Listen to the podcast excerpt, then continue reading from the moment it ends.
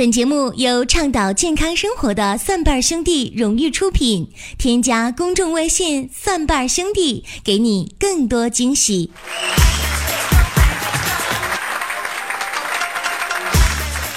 欢迎来收听我们的节目，各位好，我是陈林。我们的节目呢一直倡导笑着学养生啊，所以希望大家呢每天都会有一个好的心情，在这个基础之上呢，身体健健康康的。来说一下今天的主题，呃，最近呢有一部电影叫做《新木乃伊》，是火热的上映，引起了很多人的热议。我不知道各位呢看没看过这个电影啊？呃，个人觉得，因为林哥呢是一个资深的影虫啊，对于看电影呢是非常的痴迷的。那么这部新电影《新木乃伊》啊。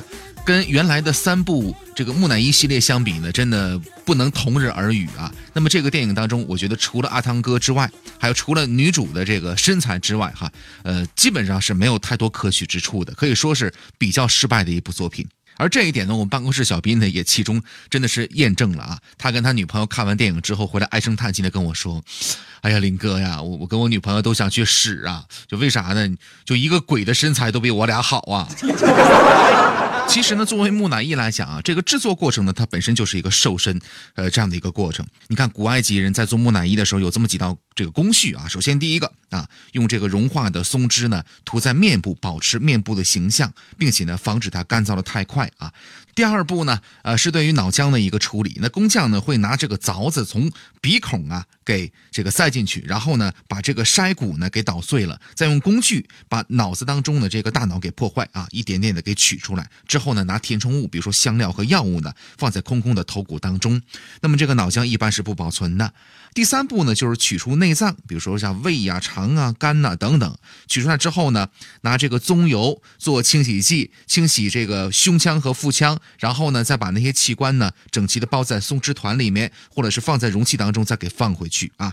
第四点呢是脱水，工匠们先将这个尸体呢用布包的这个泡碱呢和其他的一些填充物呢给填充上，然后放在干燥的泡碱粉里面，大概四十天左右。吸干了水之后呢，再取出填充物，放入一些碾碎的什么墨药啊，比如说这个桂皮呀，还有这个泡碱呢、锯末等等作为填充物啊。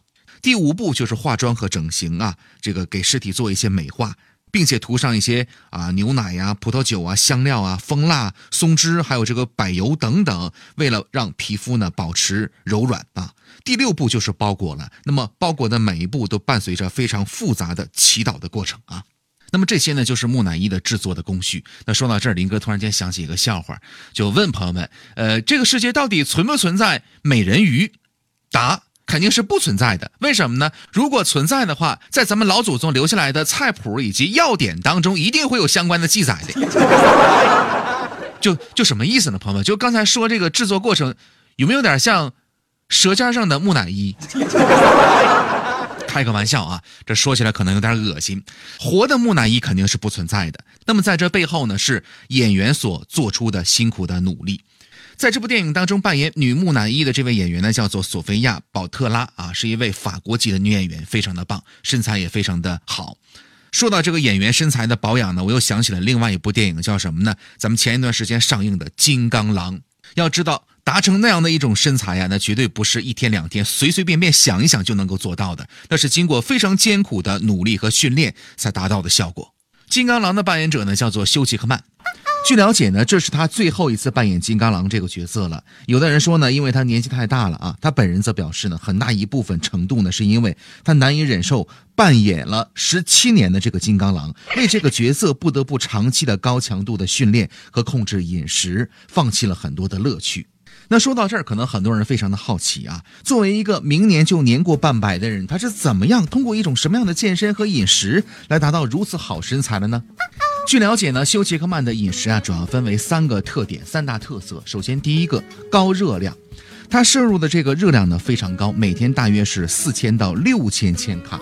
与之相对应的是高强度的训练，基本上呢是每周都会安排多次，至少三个小时的运动，这样才能够通过运动来消耗热量，维持肌肉，减少体脂啊。那么这点跟很多朋友不一样。呃，很多朋友是这个我少吃少运动啊。他的这个教练呢也感慨这一点是非常痛苦的，为了早起训练，常常呢是夜里只能睡五到六个小时。那说到这儿，很多朋友你看一说到减肥，只动嘴皮子，比你们是不是强太多太多了呢？他的摄入的热量啊是正常人的两到三倍啊，而运动量可想而知呢是多么的庞大。在这儿呢，需要说明一点啊，他的这个方式跟普通人不太一样。呃，无论是减肥还是身体的这个塑形，没有哪个饮食方式是最完美的。选择一个你可以接受的方式，并且能够坚持下去，这个才是最重要的。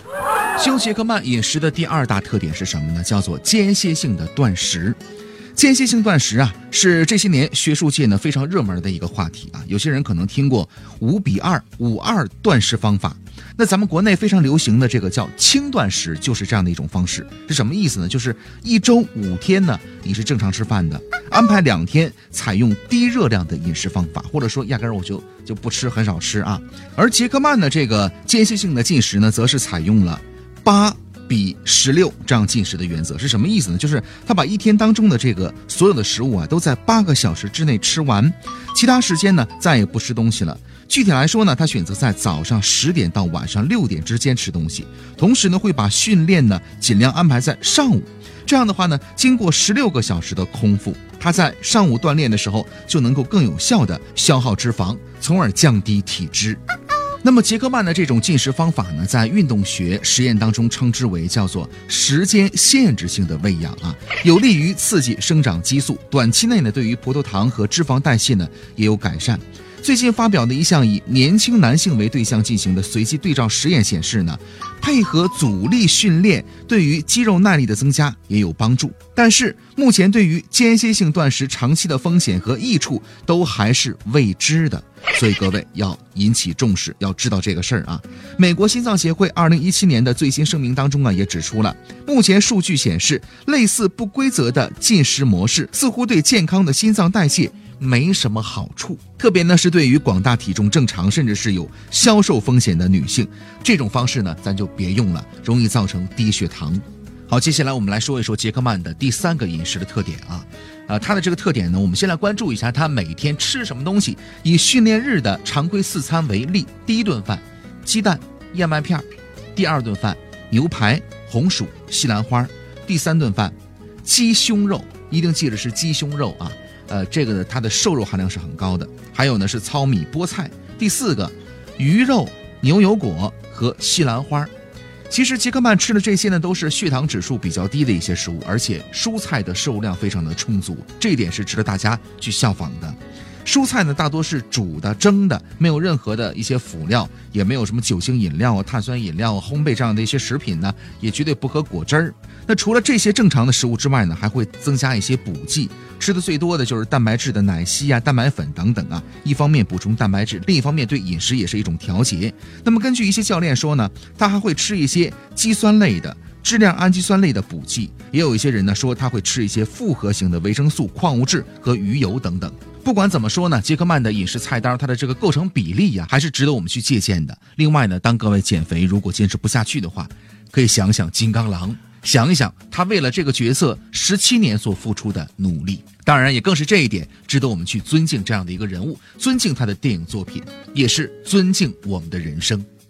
好了，如果你喜欢我们的节目，欢迎大家呢点赞、转发和留言，也欢迎大家关注我们的公众微信账号，搜索“蒜瓣兄弟”。我们有健康养生的常识、互动的游戏，还有病例的语音回复解析。我们下档节目继续来说健康的事儿，再会。